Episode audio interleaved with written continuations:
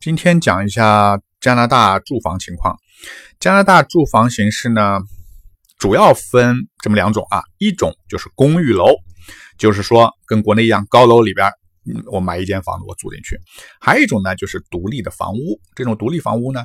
呃，国内有的翻译成别墅，这个不太正确。别墅呢，给人感觉有一个铁门啊，有保安，然后有前院后院，感觉那种全是那种石头砌的房子，大理石看着特别阔气啊。这边普普通的房子，它不应该翻译成别墅啊，别墅看着太就是档次比较高一些。那普很多普通人就住在这个房子里，这个房子呢，也就是很很普普通通的。那么它的特点呢，就是说它有个前院、后院，还有侧院，就是它的四面墙没有邻居啊，都是独立的房子。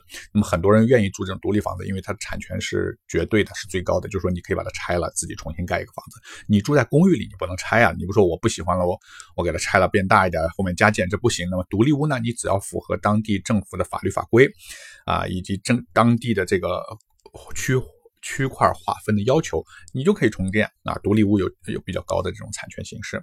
那么还有一些房子呢，是介于独立屋和公寓之间，比如说它是低层的联排公寓。啊，联排的正屋，这是国内现在也比较有的一种形式。还有一种叫半独立，那么就是它有一堵墙跟邻居是分的，也就是从外面看像一个大 house 大独立屋啊，我们叫 house。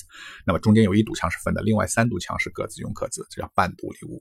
那当然还有一些各种变化形式，我这里就不具体介绍了。那么我现在下面介绍一下这个房子大概花费是多少啊？我们以多伦多为例，多伦多呢，我们不说豪宅。啊，我们也不说那些有黑人啊或者治安不好的区，我们就说普普通通的。我们也不说市中心啊，就说你说北京二环以内，那不是普通人买的啊，或者你很难买啊。我们就说普普通通的房子，学区也不错啊，就这种一般的房子，大概应该是哦。对了，多伦多买房它不是按平米，所以我给得得给大家换算一下。嗯，国内是一平米多少钱，然后乘以这个房本上写了多少平米，对吧？多伦多没有这个概念，多伦多就是你买一个多少钱，然后你它不按平米卖，那么你进去以后各个装修啊，各个户型啊，这个都不一样。那么有些户型很好，大家很喜欢；有些户型，呃，面积看着挺大，实际上不实用啊，不知道怎么放沙发、放电视，那对吧？它是有它的道理的。好，我现在说独立屋，独立屋大概是目前情况应该是，你如果买个两千尺，大概是。八十万是可以，呃，八十万左右啊，两千尺或者哦一百万，八十到一百万，我们按一百万算多一点。那么这样算下来，大概一尺呢是五百平米。那么大概这样算下来，折合人民币呢，然后再换成平方米，大概是五千块钱加加币加元每平米。那么呃，按现在的汇率，大概是两万五。一平米，呃，在加拿大呢，这个面积呢是指的居住面积，不包括阳台、车库和地下室啊。所以呢，我知道国内换房算房的还有阳台，还有那个公摊面积啊，大概有百分之七十到八十。如果考虑到这个成分，那么相对于国内的价格，应该是两万块人民币一平米。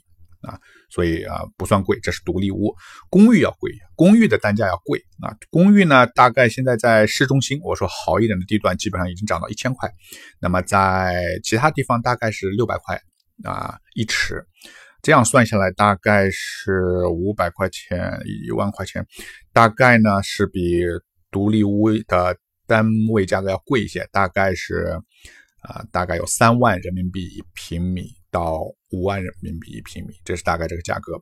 呃，其实你算下来的话，算支付能力的话，多伦多的房子，他们说什么有泡沫，其实支付能力，我个人认为啊，我是专业做这个的啊，并不是很高。你一个大学是毕业生，我找到一份稳定的工作，那收入是五六万，我基本上就可以开始买房了，买个去贷款。啊，都不用买车，就这边有租车，租个车，然后去买一个房子。这边的小户型，大概开发商经常推出来小户型，前几年二十多万的小户型很常见，现在涨了一点，三十三十万出头的小户型很多啊。你交个，而且它有四年啊，帮你分，比如说你买楼花，四年帮你分期付款，啊，很容易支付，第一期首付款只要五千块钱。然后一个月以后再交，再交一点，然后他呃，这开发商帮你很容易的啊延长这个期限，把这个把这个楼花买下来。你买二手房也不贵，二手房一般比楼花还要便宜一些啊。那么二手房大概三十万也可以买个小户型。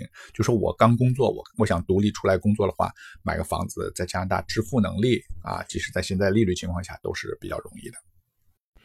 那么好，这一期大概我就想给大家介绍一下这个房屋的概念。那么。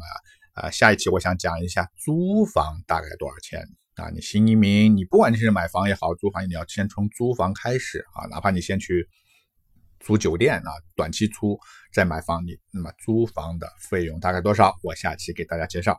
好，谢谢您收听，我们下期再见。